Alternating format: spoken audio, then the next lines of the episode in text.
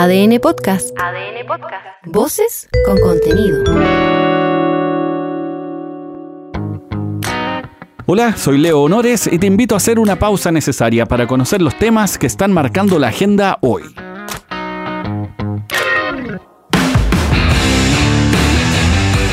Si pudieras ser o tener algo en la vida, algo con lo que te olvides de las penurias diarias y malabares cotidianos, no digas que la inmortalidad, ni la paz mundial, no. Sé materialista, concreto. ¿Qué elegirías? La próxima vez que me pregunte así, directamente no te voy a contestar. Descartemos el ganarse un premio millonario porque eso nos va a durar un rato nomás. 100 lucas. Pero opciones hay varias. 50 mil. Y aquí, en la copia feliz del Edén, a falta de una, hay al menos dos ocupaciones con las que te forras. Ya, aquí no existe eso. Pero en serio, tanto que ganas incluso más que los políticos, más que el presidente, más que un juez de la Corte Suprema. Y ganan bastante. Así de descuadrado. ¿Sabes qué? ¿Cuáles son esos cupos, esos cargos, esas actividades millonarísimas o ultra rentables? Cualquier similitud con el locutor de este podcast es mera coincidencia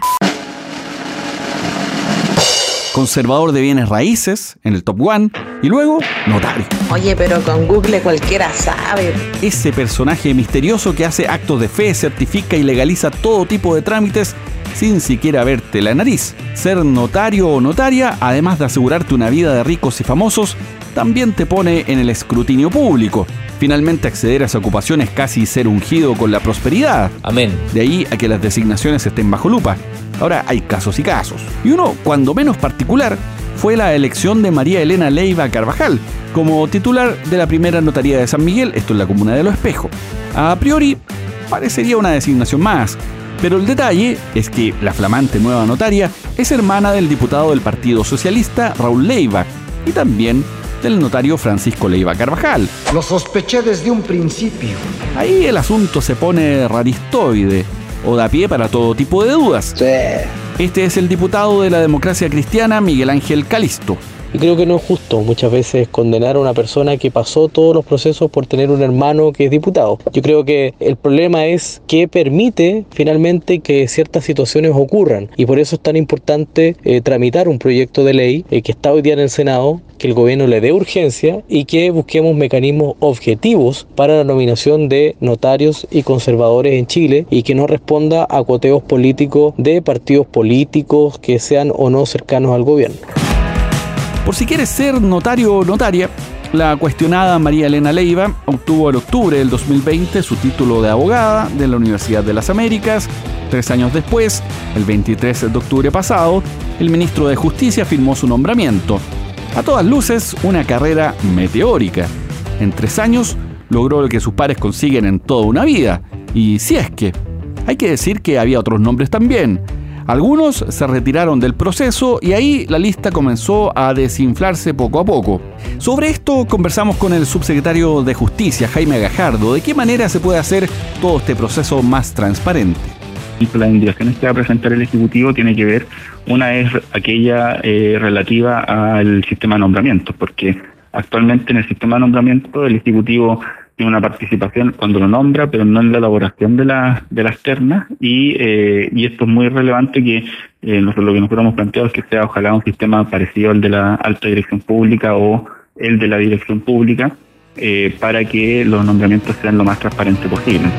Al margen de las dudas, el sarcasmo, la conspiranoia, la mala leche y la necesidad de poner el cascabel al gato, las designaciones de notarios, pese a que son parte de un proceso con postulaciones y evaluaciones, desde siempre han tenido un halo de dudas. Es que de verdad es una ocupación con la que se ratifica, o más bien debiera decirse certifica, que el dinero no hace la felicidad, pero sí la financia. Con platita baila el mono. Por ahora, aún puedes instalarte con una notaría. Aprovecha antes de que se regule el asunto. ¡Ya, que estamos atrasados! Los últimos días de la semana estuvieron marcados por la visita del presidente Boric a Estados Unidos. Ahí el mandatario tuvo diversas actividades, la más importante, su reunión con su par norteamericano Joe Biden, la conversación pasó por varios temas, pero el más polémico fue la situación en Medio Oriente, porque tú sabes, el tío Sam le prestó el ropero completo a Israel. y de esta jugada ha tenido consecuencias insospechadas luego de los ataques a población civil. Esto dijo el presidente Boric. Como presidente de Chile y como Estado, no dudo ni un segundo en condenar de la manera más enérgica y categórica los atentados terroristas de Hamas y exigimos, por cierto, la liberación de todos los rehenes que hasta el día de hoy se mantienen. Pero no aceptamos que se nos haga elegir entre uno y otro bando. Nosotros optamos por la humanidad. Y tanto esos atentados por parte de Hamas no tienen justificación y merecen la condena mundial, como lo que está haciendo hoy día el gobierno de Benjamín Netanyahu también merece nuestra más clara condena, nuestra más clara condena. El derecho a defenderse de un Estado tiene límites, y esos límites son respetar la vida de civiles inocentes, principalmente niños y niñas. En fin, la visita del presidente de Estados Unidos estuvo marcada también por la economía, la necesidad de acercar lazos, de mejorar el intercambio. Claro, después de haber estado en China, era de cajón que había que pasar por la segunda potencia mundial y cuadrar el círculo. Claro que el momento coincidió con un llamado de atención, una alerta de las autoridades norteamericanas sobre el riesgo para sus ciudadanos que visiten Valparaíso. Es que la ciudad puerto, pese a ser patrimonio de la humanidad, a pesar de tener ese qué sé yo, se caracteriza también por un aromático patrimonio también. Cada esquina, cuneta, árbol ha recibido más de algún bautismo miccionado, sea de canes o mamíferos bípedos parlantes. Con el marroco abierto, me hago. Y también por los manilargas, los amigos de lo ajeno, los lanzas. La advertencia tiene asidero, no nos hagamos los locos. Pero aún así, este es el alcalde de Valparaíso, Jorge Chap. Estados Unidos tiene también sus graves problemas de seguridad. En Estados Unidos se, se, tirotea de forma masiva a niños y a personas en lugares públicos, en centros comerciales, en escuelas. Las comunas eh, del sector oriente de la capital, de la región metropolitana, no tienen el problema de dotación policial que tienen comunas como Valparaíso. O sea, nosotros tenemos en la región y en la comuna de Valparaíso 30% menos de policías de lo que debiésemos tener. Ahora, hay que decir que la situación de la joya del Pacífico no es muy distinta a otros puertos o incluso a otras ciudades sin mar. Patos malos hay en todos lados. Y solo para retrucar, desde la vereda del Picado, en Estados Unidos tampoco es que haya un comité de bienvenida para los turistas muy gratos. Te puedes encontrar en cualquier minuto con un supremacista o con un loco armado, incluso en la fila del McDonald's. Lo que dijiste era la pura santa verdad. Y ya que estamos en esta, comenta este capítulo en Spotify. Cuéntame si te gustó. Ponle like, compártelo. Recomienda el podcast en tu chat de vecinos, de apoderados, en la pega.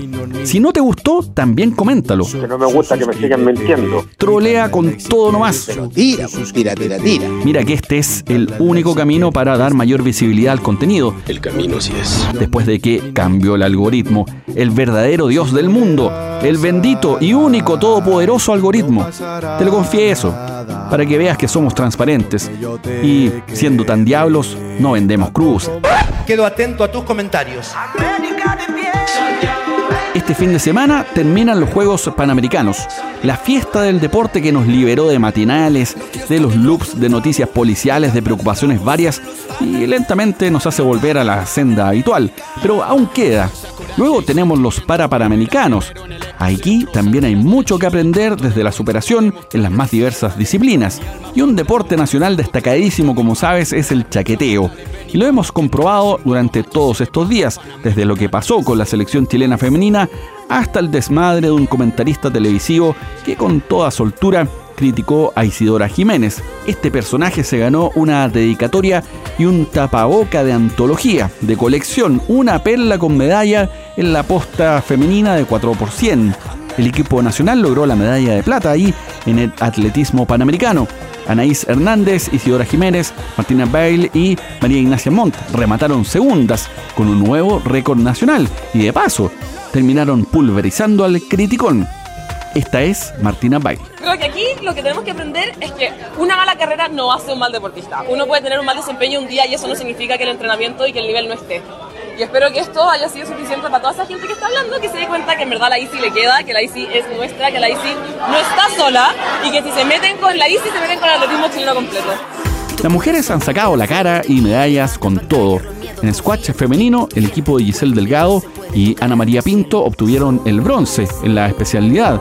María José Mailar también tuvo una medalla de plata en los 200 metros de canotaje. Pero eso no es todo. En ADN.cl está todo el detalle con el medallero que sigue sumando y sumando. Si me critica mi mamá, ¿qué puedo esperar de los que no me conocen? Y este fin de semana también es importante por la crisis educacional en Atacama. Deben terminarse las reparaciones de al menos seis liceos y el resto debiera estar listo a mediados de mes. Luego se supone que se normalizan las clases para 30.000 estudiantes, pero ya el año estará prácticamente cerrado. Vamos a ver qué pasa. No ha llegado ni una luz. Soy Leo Honores y esta fue una pausa necesaria. Ya sabes cómo va el día. Comparte este capítulo o escucha los anteriores en adn.cl, sección podcast, en podiumpodcast.com o donde escuches tus podcasts.